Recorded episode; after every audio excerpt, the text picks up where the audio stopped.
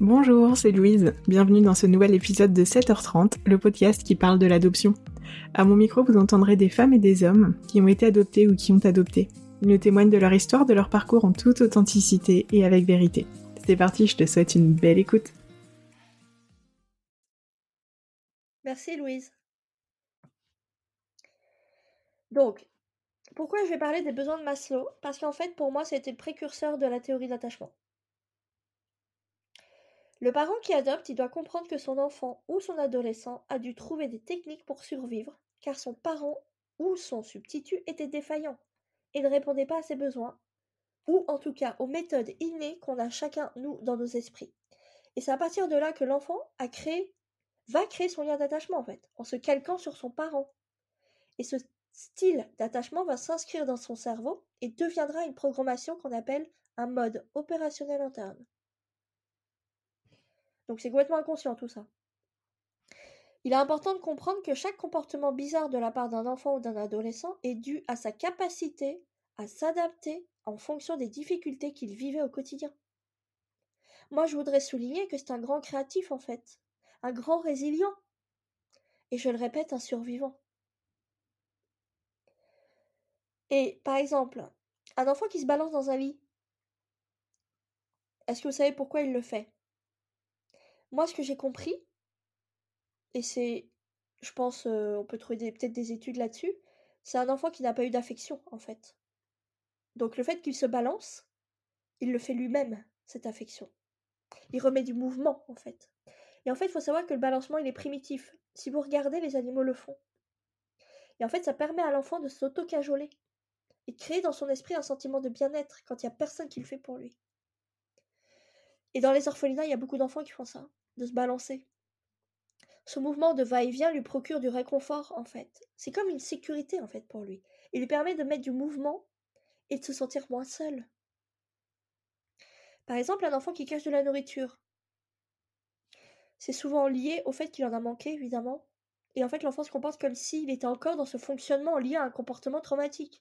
Et donc, en fait, là, il serait intéressant d'aller travailler sur ces parts-là. C'est comme on peut laisser travailler sur ces parts si vous avez un enfant qui se balance encore c'est aller travailler sur ça, sur ces parts qui se balancent à l'intérieur de lui.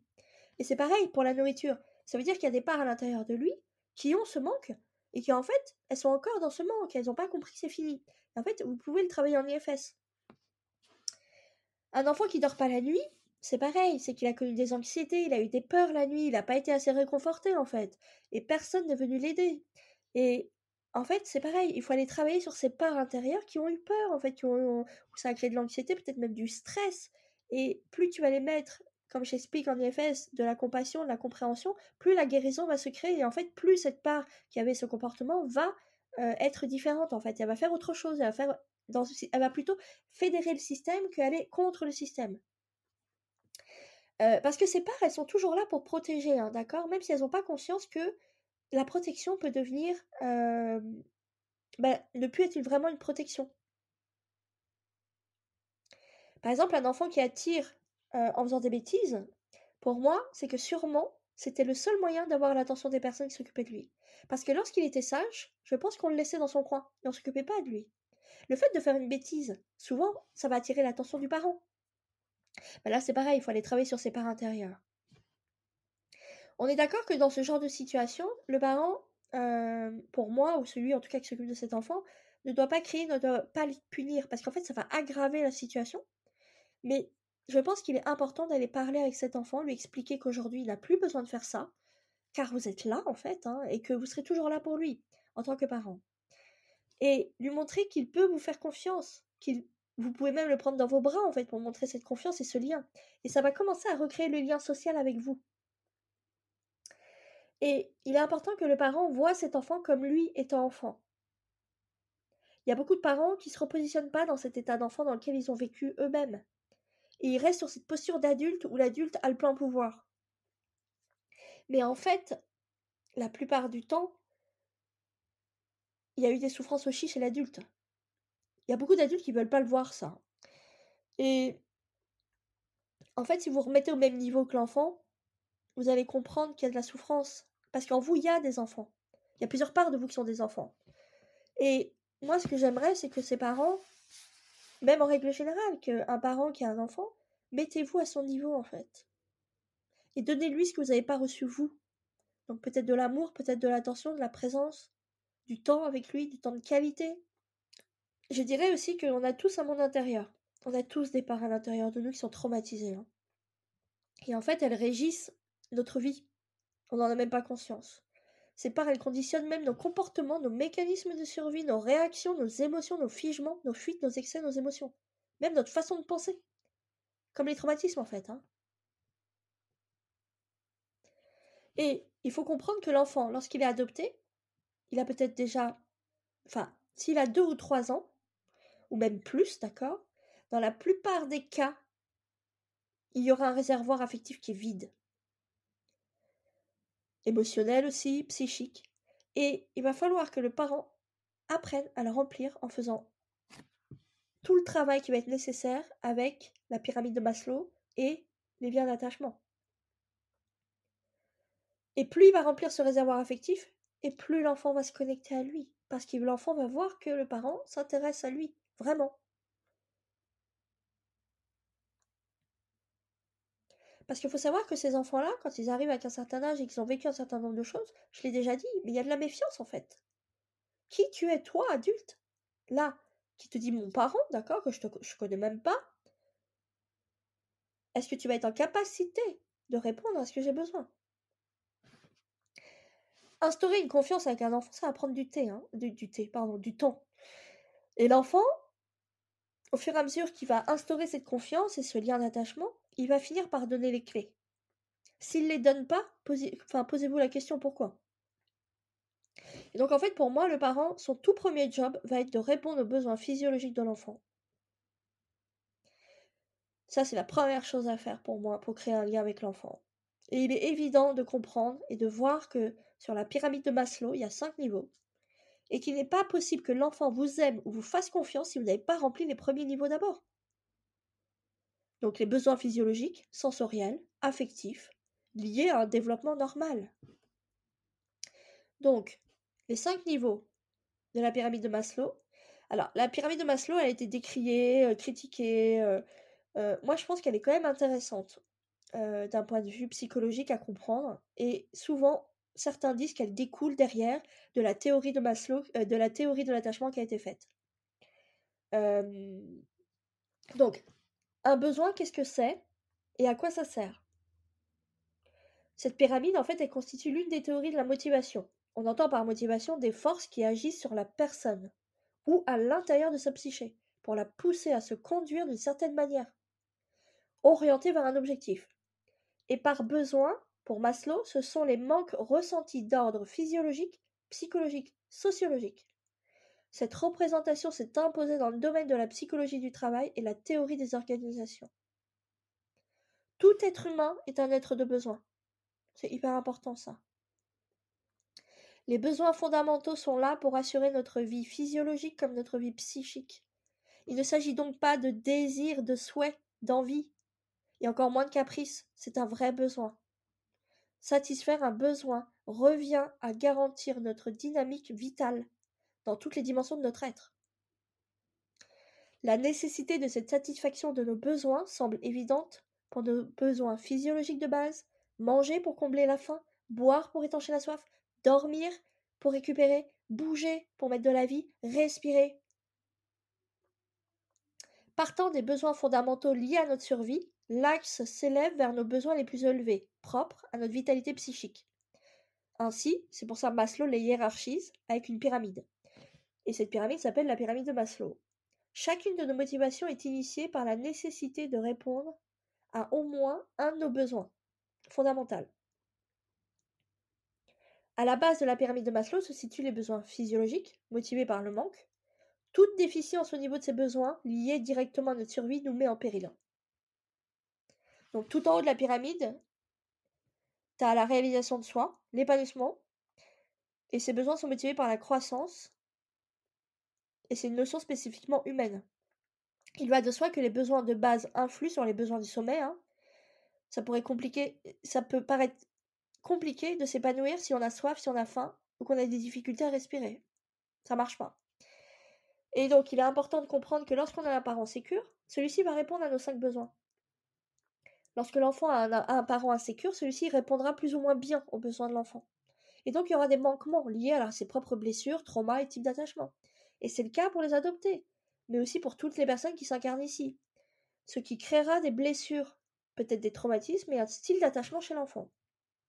Donc, pour un certain nombre d'enfants adoptés, il est nécessaire de refaire ce que le parent biologique ou les institutions n'ont pas fait correctement. Je pense que le lien d'attachement se crée à partir du moment où le parent va répondre aux besoins du bébé, de l'enfant ou de l'ado, en remplissant d'abord son réservoir affectif au fur et à mesure. L'adopté va avoir que son parent répond à ses besoins et qu'il est fiable, ce qui permettra de passer les différents niveaux de besoins et changer pour l'adopté sa vision des choses, de ses parents et son comportement. Donc le premier besoin, il se situe entre du prénatal et un mois. Donc c'est le besoin physiologique ou de survie, c'est considéré.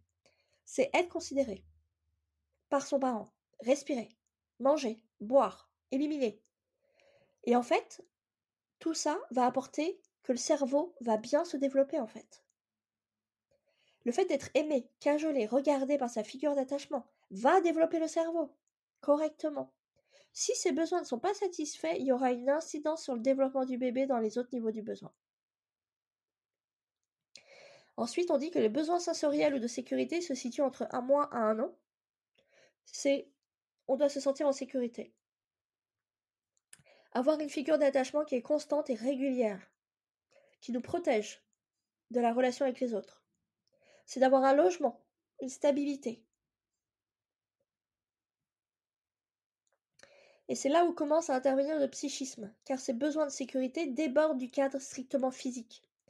Il concerne la sécurité physique matérielle comme la sécurité affective. On y trouve la stabilité, la fiabilité, l'ordre, la clarté, le respect, l'intégrité, les limites. De deux à trois mois à un an, tu as le développement des besoins affectifs et d'amour qui se mettent en place. Et c'est se sentir appartenir, être en lien dans un clan en fait. Avoir un lien affectif avec l'autre, avec soi. C'est hyper important dans le développement de l'enfant en fait. Se sentir aimé et être aimé. Et être en, capacité d'aimer aussi. Donc créer des nouveaux liens avec les personnes qui nous entourent. Donc les grands-parents, les cousins, les cousines. C'est pouvoir échanger, partager, être compris. Et de 18 mois jusqu'à l'âge adulte. Donc là, c'est vraiment... Même jusqu'à aujourd'hui en fait, hein, c'est les besoins cognitifs ou d'estime de soi. C'est développer son potentiel, son estime de soi, prendre sa place, se découvrir, découvrir le monde. Besoin de considération, se sentir utile, réussir, avoir de la valeur, être autonome. Et on est d'accord que si les bases d'avant sont pas solides, comment on fait pour développer son estime de soi? Comment on fait pour prendre sa place? Comment on fait pour euh, découvrir le monde si on considère qu'il est dangereux? Comment on fait pour avoir euh, de la considération pour soi lorsqu'un parent n'a jamais porté un regard sur nous peut-être ou de l'attention? Ça va être extrêmement compliqué quoi. Et donc le dernier besoin, c'est un besoin social et d'accomplissement. Je pense que chaque être humain qui est sur, cette terre a besoin de trouver du sens dans sa vie et de se développer dans toutes les sphères de sa vie, que ce soit à l'école, les amis, le travail, euh, les amitiés, et en fait, ces besoins-là, ils ne se déclarent pas à partir d'un manque, contrairement au précédent. Ils s'actualisent au cours de nos expériences et tendent à grandir lorsqu'on y répond. On pourrait les appeler les besoins du large, besoin de développer ses connaissances, ses valeurs, besoin d'explorer, créer, se dépasser, besoin de beauté, de spiritualité, de transcender. En bref, le vrai, le bien, le beau. Ce qui permet à l'être humain de se déployer. Qu'est-ce qui se passe lorsque ces besoins ne sont pas satisfaits par une figure d'attachement ou une personne référente de l'adopté Maslow avait déjà anticipé 20 ans plus tôt les conséquences psychologiques de l'abus de l'enfant, de l'inceste, de la séparation, du divorce, de l'abandon, de la négligence et de la maltraitance. Les enfants peuvent s'accrocher à leurs parents par le besoin de sécurité que par l'espoir de se faire aimer d'eux. Donc, Maslow anticipe le travail de John Bowlby qui a fait la théorie de l'attachement entre 1907 et 1990 sur l'attachement.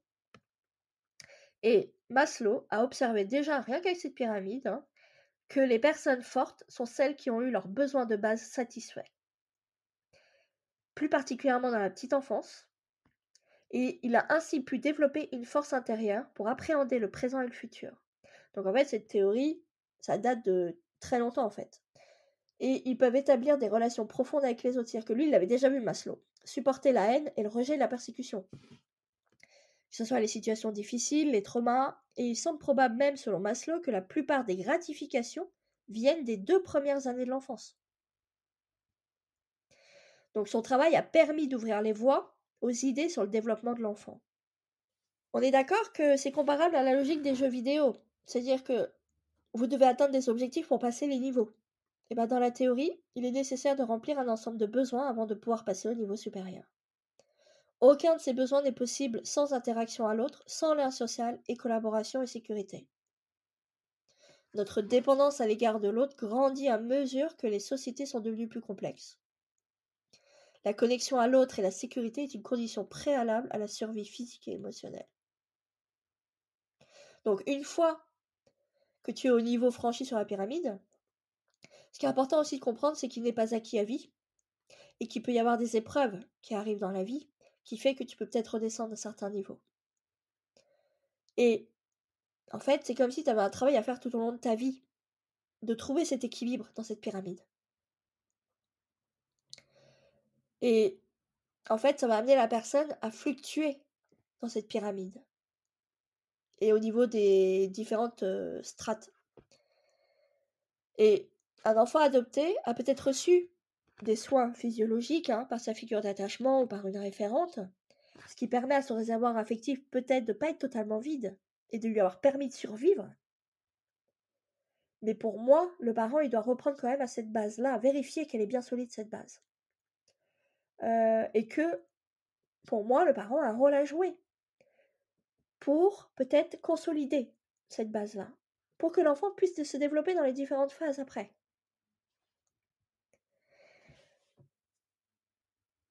Et la conséquence intéressante, je pense, de cette, de cette pyramide et donc du parent qui se positionne, c'est que pour moi, c'est là où il va commencer à créer ce lien d'attachement, et qui va commencer à créer de la sécurité et de la confiance avec l'enfant. On ne peut pas demander pour moi à un enfant qui a subi un certain nombre de choses de rentrer dans le cadre, d'obéir, de faire exactement ce qu'on lui demande, parce qu'il y a beaucoup trop de choses intérieurement qui ne sont pas guéries, qui sont pas là, et qui fait que l'enfant va se déconnecter en fait, il va pas se connecter à ce parent. Et donc on va rentrer dans le vif du sujet de c'est quoi l'attachement l'enfant commence à se former dans la relation intérieure que la mère entretient avec la vie qui pousse en elle. La mère porte l'enfant dans sa tête. Elle lui transmet ou non l'appétit pour la vie. L'enfant in utero, nous le savons maintenant, est sensible aux humeurs, à la voix, à la vitalité et au rythme de la maman. Est-il possible que le bébé perçoit qu'il est accueilli, souhaité, choyé, qu'il sera choyé, ou au contraire, est-ce qu'il va se rendre compte qu'il incombre et qu'il n'est pas désiré? La question, elle se pose. Il n'y a pas de réponse pour le moment. Et dans ce cas, s'il ne se sent pas choyé, s'il ne se sent pas accueilli, comment va grandir cet enfant? Est-ce que ça va rester en mémoire dans son inconscient? Et dans ce cas-là, comment il va créer les relations derrière avec les autres, avec sa figure d'attachement? Donc à la naissance, le nouveau-né, il est comme dans une bulle avec sa maman. Il constitue presque comme un couple, mère-enfant. On sait que le nouveau-né, il est fusionnel avec sa maman et ne sait pas qu'il est une personne unique. Je me rappelle plus exactement de l'âge, je crois que c'est peut-être 6 euh, mois ou entre 6 et 9 mois où il prend conscience qu'il est quelqu'un. Et cette mère est son prolongement, elle répond à ses besoins. C'est la période symbiotique, fusionnelle. Et l'adulte peut même, adulte, garder une certaine nostalgie de ça. Quand ça s'est fait. D'accord? Que se passe-t-il pour les enfants nés sous X? Bah, il n'y a pas cette symbiose et ce contact. Il n'y a souvent pas d'échange entre la mère et le bébé. Il serait intéressant de laisser cette mère exprimer à son enfant ce qui a besoin d'être dit, peut-être, pour le bien-être du bébé et de l'adulte. Peut-être que ça se fait déjà aujourd'hui, tout ça. Et j'espère. On est d'accord que les premières expériences de vie du bébé vont porter sur le regard et l'attention que lui porte sa mère, les échanges, le sourire, les gazouillis. Et en fait, ça va créer une complicité entre eux et une relation de réciprocité. Lorsque cet échange existe, le lien s'installe en fait entre l'enfant et le monde extérieur. Et ça va lui permettre d'acquérir le sens de l'identité. Le bébé, il a besoin de passer par des relations avec des personnes qui lui renvoient ses gestes, ses mimiques, ses sourires, ses sentiments. Parce que ça va lui permettre de se représenter qui il est lui-même. Et il va permettre dans un deuxième temps d'accéder à sa représentation de qui il est. Donc du soi. Et c'est lors de ces échanges que l'enfant va construire une identité séparée de sa maman. Il va se rendre compte qu'elle est disponible, mais que par moments elle l'est pas. Et en fait, quand le lien d'attachement est fort, l'enfant va le supporter parce qu'il sait que maman va revenir, parce que la mère est constante en fait derrière, ce qui n'est pas le cas dans d'autres situations. Et en fait, elle sait rentrer en communication avec l'enfant, dans une relation vraiment de réciprocité. Je vais vous donner l'exemple d'une étude qui a été faite au Canada sur des orphelinats roumains, où ils ont comparé en fait des enfants qui arrivaient d'orphelinats roumains et des enfants qui étaient adoptés directement au Canada. Et en fait, ils se sont rendus compte que lorsque des enfants ont vécu de longs mois en orphelinat, où ils étaient laissés seuls en fait dans des lits des heures et des heures, sans aucune stimulation, dans le silence, les carences de capacité de relation et de symbolisation sont extrêmement difficiles à compenser. En fait, ils auront beaucoup de difficultés à s'attacher, à vivre de manière confiante des relations stables. Ils auront des grandes difficultés dans les apprentissages et souvent un retard cognitif, émotionnel et même un retard de développement physique. Et en fait, ils auront une capacité de se replier sur eux, sur... Ils auront peu d'initiative. Ils peuvent même rester allongés pendant des heures sans rien faire. Et se livrer à ces mouvements de va-et-vient. Et donc, selon Boris Cyrulnik, que j'adore, je le cite, lorsque l'abandon n'a pas été prolongé, les enfants abandonnés manifestent par la suite un hyper-attachement anxieux aux gens, aux choses et aux lieux. Quand l'isolement affectif se prolonge, ces enfants, au contraire, deviennent indifférents. Et en fait, c'est une forme de protection pour ne plus souffrir. Comment on crée un lien d'attachement avec un enfant comme ça? Extrêmement difficile. Parce que déjà, il faut avoir conscience de ça. Qu'il y a cette indifférence. Qu'il y a des traumas qui sont trop profonds. On est d'accord que le premier besoin du bébé est celui de l'attachement sécure et stable avec sa figure d'attachement.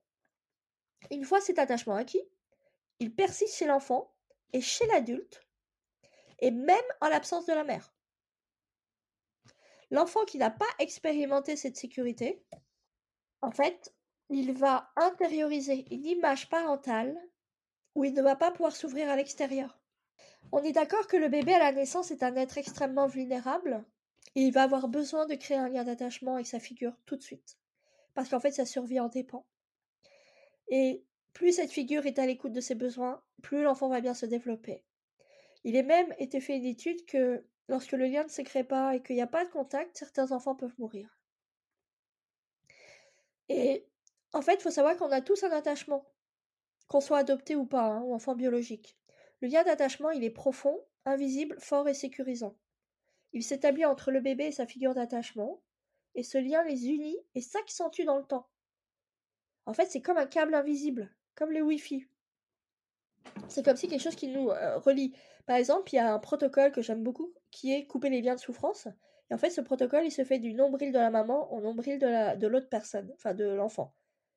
Et en fait, c'est exactement ça. On ne voit pas ce fil qui nous relie.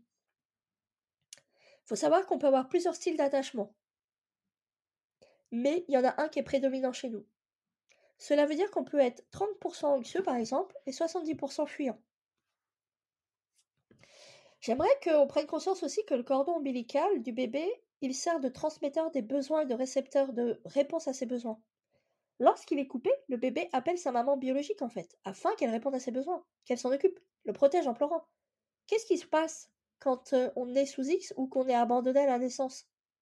Comment on arrive à créer un lien? Qu'est-ce qui se passe en fait dans la, tête de l'enfant en fait, moi? Parce que pendant neuf mois, il a été porté par cette maman. Et tout d'un coup, c'est quelqu'un d'autre avec une autre odeur, une autre, voix. Comment il le vit, le bébé? Pour l'enfant, le lien d'attachement vis-à-vis de son parent est un lien de sécurité et de confiance, hein, je le répète, et de permanence. Et c'est un moyen de survie, en fait. Donc, qu'est-ce qui se passe quand ça, ça ce n'est pas présent, en fait? Bah, Ça crée tout ce qui se passe avec le lien d'attachement euh, qu'on verra après. le lien d'attachement, il peut ne pas se faire automatiquement. C'est-à-dire qu'à la naissance, il est possible que la maman ait vécu un certain nombre de choses et en fait, elle va mettre un petit peu de temps à créer ce lien avec ce bébé et, c'est ok aussi en fait, c'est pas grave. ce qu'il faut, c'est que le lien se crée. Et dans ce cas-là, s'il y a vraiment une difficulté et que la maman se sent peut-être dépourvue ou elle-même prend conscience que son lien d'attachement avec sa propre mère n'existe pas ou, ou qu'il a été extrêmement difficile, peut-être se faire aider en fait pour arriver à créer ce lien avec ce bébé. et en fait, pour certains, ça peut prendre même des mois et des années.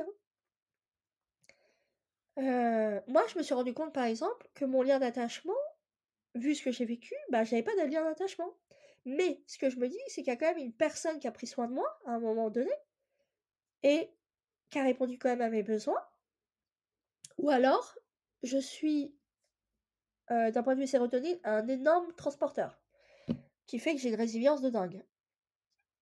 C'est ou peut-être c'est un mélange des deux.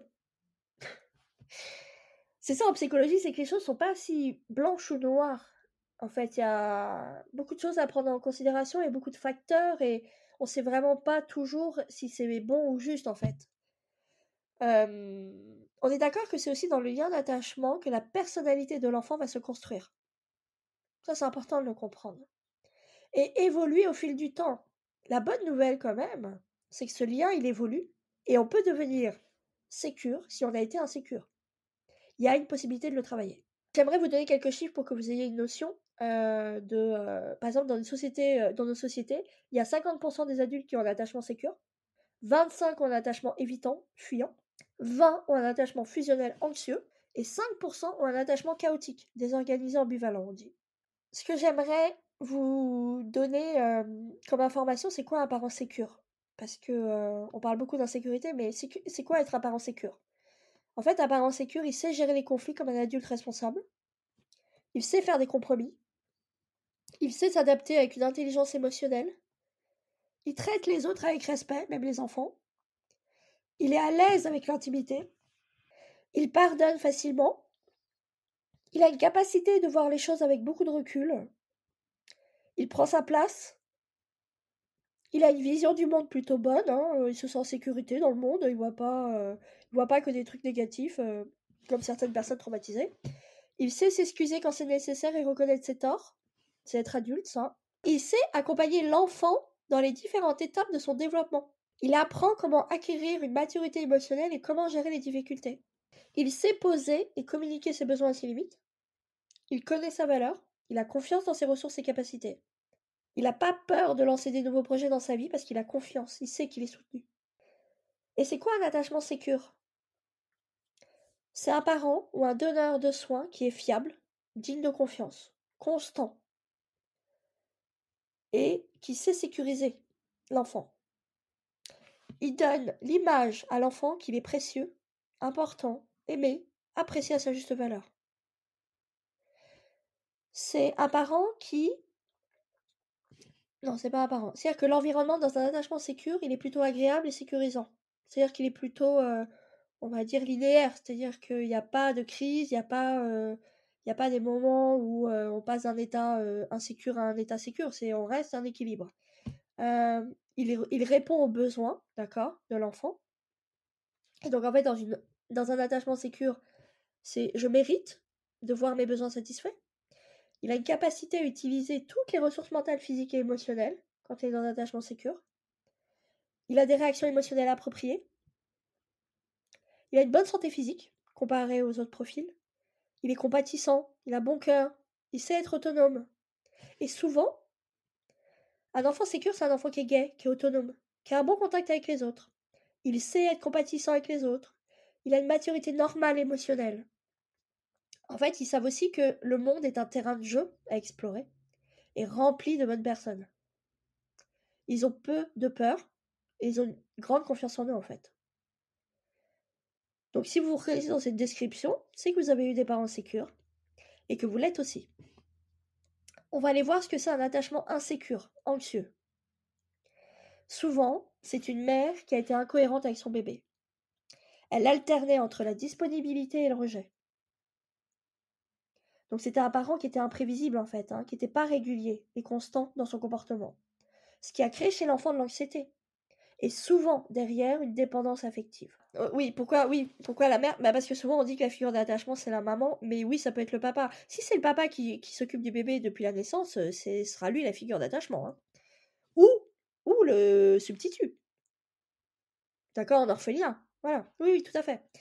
Euh, ou une voisine éventuellement, si elle est très proche de la maman et que c'est elle qui s'occupe de l'enfant. Et donc en fait, chez l'enfant euh, qui a un attachement insécure et anxieux, dans l'esprit de l'enfant, il va se dire je ne sais pas, je ne sais jamais à quoi m'attendre et je suis constamment sur le qui-vive en fait. Et donc ça crée de l'anxiété en fait. Et je ne peux pas devenir autonome, car si je risque de devenir autonome, je vais rater un moment d'affection avec maman. Ou la figure d'attachement, d'accord? Quand je reçois de l'affection, l'enfant va se dire je me sens en sécurité. Versus, si tu me dis non, je me sens en insécurité. Et en fait, c'est ce comportement ambivalent que l'enfant va vivre au quotidien et qui va créer ce style d'attachement anxieux, quoi. Donc, qu'est-ce que ça crée comme personnalité? Ce sont des enfants qui vont être résistants au contact. Ils auront de la difficulté à s'intéresser aux autres et à leur environnement parce qu'en fait, ils seront trop anxieux. Euh, ils auront des grandes peurs parce qu'ils n'auront pas été sécurisés, en fait, euh, dans leur euh, petite enfance. En grandissant, ils deviennent très collants et dépendants affectifs des autres. Ils auront tendance à bouder, à se montrer exigeants, à se plaindre beaucoup. Mais pourquoi? Pour attirer l'attention. Ils aiment faire plaisir à tout prix aussi, parce qu'en fait, si je fais plaisir à l'autre, il m'aime. C'est comme s'il achetait en fait. Hein. L'autre. Euh, donc ce sont des personnes qui manquent de confiance hein, en eux. Ils ont une grosse blessure de rejet et de trahison parce qu'ils se rendent compte qu'ils ne peuvent pas faire confiance à leur figure d'attachement. Ils ont des comportements immatures et régressifs dans leur demande d'amour. C'est-à-dire qu'ils peuvent avoir des comportements enfantins. Et souvent, ils cherchent une mère ou un père dans la relation qu'ils n'ont pas eue. Et donc, ils exigent la même chose du partenaire. D'avoir cette relation qu'ils n'ont pas eue avec leur mère. Ils peuvent être très bavards pour occuper l'espace. Parce que pour eux, le vide est anxiogène. Donc l'anxiété est leur mode de survie, d'accord, et de contrôle de la situation. Ce sont des enfants qui ont vu plusieurs soigneurs. Il est facile pour le parent de décoder son anxiété. Mais souvent le parent ne sait pas apaiser l'enfant et n'arrive pas à le calmer. L'enfant anxieux se sent en sécurité que quand il est collé à son parent. Alors, aller explorer le monde, bah c'est pas trop possible pour lui. Sauf s'il a un partenaire ou des amis très fiables, avec qui il le fait. Euh, en fait, il a tellement peur que le parent disparaisse et que la relation se brise, en fait, qu'il veut rester avec lui. Donc, en fait, il y a une très grande insécurité, quoi. Et en fait, le parent, il se sent indispensable, mais incompétent, surtout dans le cadre d'une adoption. Et en fait, il sait pas le calmer.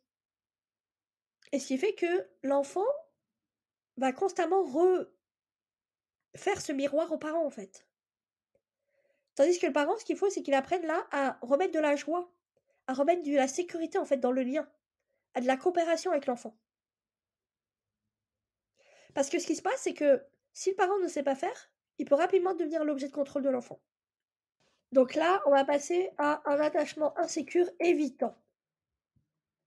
Souvent, c'est une maman qui a été étouffante ou intrusive et qui a imposé ses besoins, ses désirs, ses envies et ignoré ceux de l'enfant. En fait, elle prenait pas en compte l'enfant. Et elle agissait comme si elle était seule. Ce peut être aussi une maman indisponible émotionnellement, pas attentive aux besoins de l'enfant ni de l'ado. Ça peut être une maman aussi qui a été traumatisée, hein, d'accord, et qui est très détachée en fait de qui elle est. Elle est vraiment en mode robot, c'est-à-dire qu'il n'y a pas d'émotion, quoi. Et en fait, l'enfant va fuir cette mère et maintenir une certaine distance parce qu'en fait, il se rend compte que pour se protéger, il n'a pas le choix. Et souvent, c'est des mères qui peuvent être très punitives parce qu'en fait, elles n'ont pas notion de ce qu'elles font. Et elles ont un sentiment. Enfin, souvent, elles sont même dans le rejet de l'enfant, en fait. Hein. Euh, et en fait, souvent, l'enfant va faire la même chose. En fait, il va rejeter cette mère puisque cette mère le fait souffrir. Et ce qui se passe, c'est que dans ce type de comportement, de temps en temps, la maman peut être présente, d'accord? Mais il y a plus de non-présence que de présence. Et l'enfant, il va devoir être vigilant par rapport à ça. Et c'est là où il va créer de la vigilance. C'est qu'il ne sait pas comment sa figure va se comporter. avec lui. Quelle danse Tu vois, c'est comme s'il ne pouvait pas faire cette danse avec cette mère. Il n'y a, a, pas de fluidité. Et donc, ce qui se passe, c'est que cet enfant, pour avoir de l'amour de cette maman, il va être obligé d'oublier ses besoins, ses émotions, ses limites, pour ne pas être blessé ni rejeté et qu'elle s'intéresse à lui, quoi. C'est-à-dire, c'est comme s'il se calquait sur elle, en fait, complètement. Et donc, en fait, s'il satisfait les besoins de ses parents au détriment des siens, il se sentira aimé. Ce qui fait que c'est des enfants extrêmement autonomes. Ils comptent que sur eux, hein. Ils aiment pas être proches de l'autre, physiquement, hein. ça les dérange, hein. C'est un danger pour eux. Donc c'est compliqué au niveau relation de couple. Et ils peuvent aussi aller jusqu'à ignorer l'autre et disparaître. Ils aiment le silence, ils coupent les ponts quand ça les dérange. Et en fait, ils ne savent pas faire autrement. Et ils peuvent même aller jusqu'à créer du conflit et être critiques pour couper les ponts avec l'autre. Parce que trop de proximité. Et en fait, ça mettra de la distance, donc c'est ce qu'ils recherchent. c'est parfait pour eux. et souvent, c'est des enfants qui peuvent être hostiles avec les, adultes. Et distants. En fait, ils n'aiment pas les règles, ils expriment euh, beaucoup d'émotions négatives, en fait. Plus grands, ils sont très indépendants et butés. Ils, font, ils veulent tout, tout faire tout seuls. Hein. Ils cherchent pas d'aide quand ils sont blessés. Donc, tu vois la différence comparé à un comportement sécure où, l'autre va aller chercher de l'aide. En fait, dans ces comportements-là, dans ces attachements-là, on va pas chercher de l'aide. on se débrouille tout seul. Parce que l'autre est un danger. Et l'autre, en fait, il n'est pas capable de répondre. C'est ce qu'on se dit dans sa tête. En fait, ils peuvent manquer d'empathie aussi et repousser les marques d'affection. Parce que pour eux, c'est une souffrance. C'est ce qu'ils ont vécu, en fait. Et ce sont des enfants qui ont été fortement négligés et souvent maltraités aussi.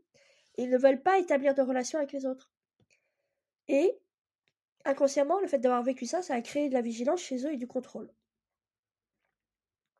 L'enfant évitant, il a un sentiment de puissance. Comparé par exemple au, profil d'avant, où il est plutôt euh, complètement, euh, comment je attaché à l'adulte, mais dépendant affectif en fait, lui il est plutôt complètement à l'opposé quoi. Je suis le meilleur du monde et je peux tout faire tout seul. Il pense qu'il a besoin de personne et qu'il peut répondre à ses besoins seul, puisqu'il l'a fait, hein, d'accord? Mais là, c'est poussé à l'extrême. Et il est dans un fonctionnement agressif-passif. Ce type d'enfant, il a peur de l'intimité, alors il va la fuir, il va s'adapter comme toujours, mais jamais avec un attachement profond. Donc ça va être des relations qui peuvent être un peu superficielles. Ce sont des enfants très blessés en fin de compte. Et souvent, le parent passe à côté, il ne le voit pas. Il pense qu'il est autonome, euh, que tout va bien en fait. Mais souvent, le lien ne se créera pas avec, cet enfant. Ou en tout cas, il sera superficiel. C'est des enfants qui vont pas raconter les choses de, ce qui leur arrive à l'école ou avec leurs amis. Ils, ne vont pas se confier. Et en fait, c'est un enfant, comme il n'a pas pu répondre, comme on n'a pas répondu à ses besoins, il va attendre qu'on devine ses besoins parce qu'il est incapable de dire quels sont ses besoins. Et en plus, il a dû les réprimer depuis qu'il était enfant. Donc comment je sais ce dont j'ai besoin quand on a réprimé tous mes besoins? Et quand ils n'ont pas été écoutés En fait, la maman n'a pas réussi non plus là à sécuriser l'enfant, tu vois? Il y a un sentiment d'abandon souvent dans ces enfants-là.